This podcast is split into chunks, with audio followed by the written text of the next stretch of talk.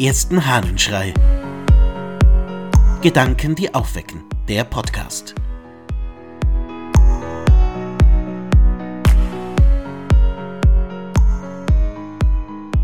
Mach's wie Angler und Blumenpflücker. Aus der Lebensbeschreibung der Melania des Gerontius. Wer soll imstande sein, das starke Tugendleben dieser Heiligen anschaulich zu schildern? Ich meine den vollen Verzicht auf alle Güter dieser Welt, den flammenden Eifer um den wahren Glauben und dies Wohltun ohnegleichen, die strengen Nachtwachen und das regelmäßige Schlafen auf bloßem Boden, die unerbittliche Härte, wenn es irgendwie der Abtötung der Seele und des Leibes galt, ihre Sanftmut und ihre Keuschheit, die mit den körperlosen Kräften im Wettstreite zu liegen schien. Die Dürftigkeit der Kleidung und den hohen Grad der Demut der Mutter alles Guten. Denn jede von ihren Tugenden bietet unerschöpflichen Stoff, und über jede könnte man ein ganzes Buch schreiben, was meine Kraft um vieles übersteigt.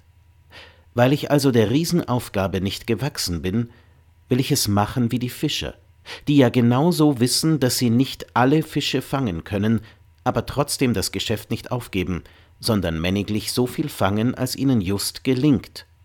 Oder auch wie jene Leute, die auf eine Wiese gehen, wo Blumen jeder Art blühen und duften.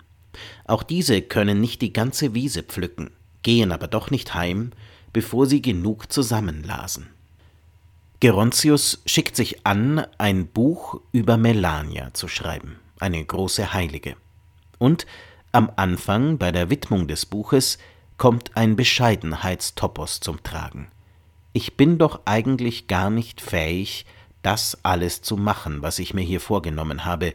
Ich bin doch überhaupt nicht in der Lage, die Größe dieser Person zu beschreiben.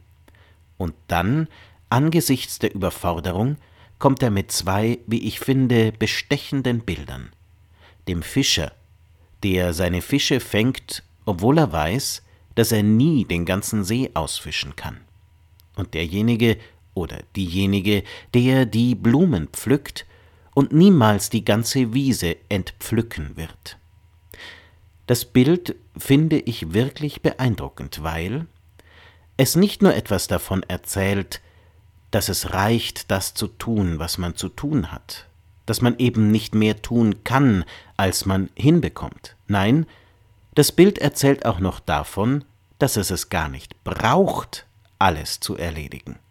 Es wäre ja absoluter Humbug, wenn der Fischer den ganzen See leer fischt und hinterher an einem Tag seine Lebensgrundlage zerstört hat.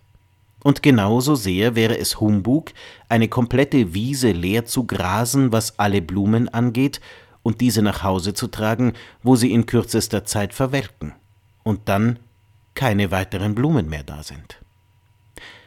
Will heißen, wenn du dich von einer Aufgabe überfordert fühlst, dann schau dir doch mal genau diese beiden Bilder an.